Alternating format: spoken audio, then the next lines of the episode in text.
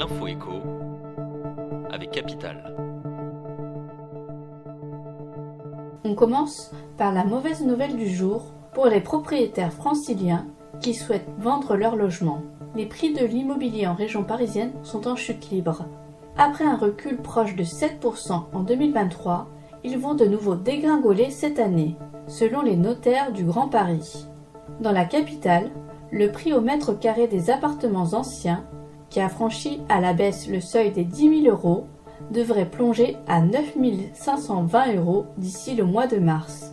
À cette date, les propriétaires auront subi une décote de leurs biens de 7,7% sur un an. On enchaîne avec la citation du jour. Il y a eu quelques gouttes d'eau qui ont fait déborder le vase. Fin connaisseur du monde agricole, le député du Puy-de-Dôme André Chassaigne revient sur les raisons de la crise que traverse le secteur. Il pointe les motifs de mécontentement des agriculteurs.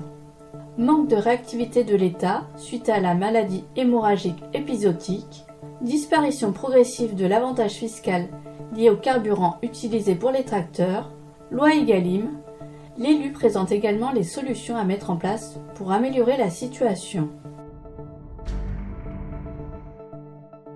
On poursuit avec l'info pratique du jour.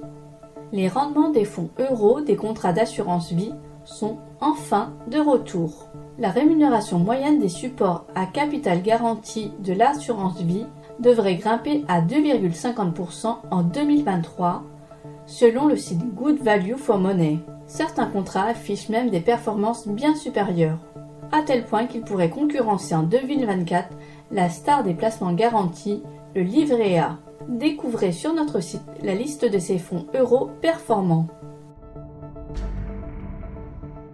Et pour terminer, le chiffre du jour 164. C'est le nombre de magasins que le distributeur Casino, en plein démantèlement, va céder à Intermarché. Capital vous dévoile la liste exacte de ces super et hypermarchés qui passent sous pavillon Intermarché. Ces transformations se feront en trois salves, entre le 30 avril, le 31 mai et le 1er juillet. 98 autres points de vente de Casino changeront, eux, d'enseigne au profit d'Auchan. C'était l'info avec Capital.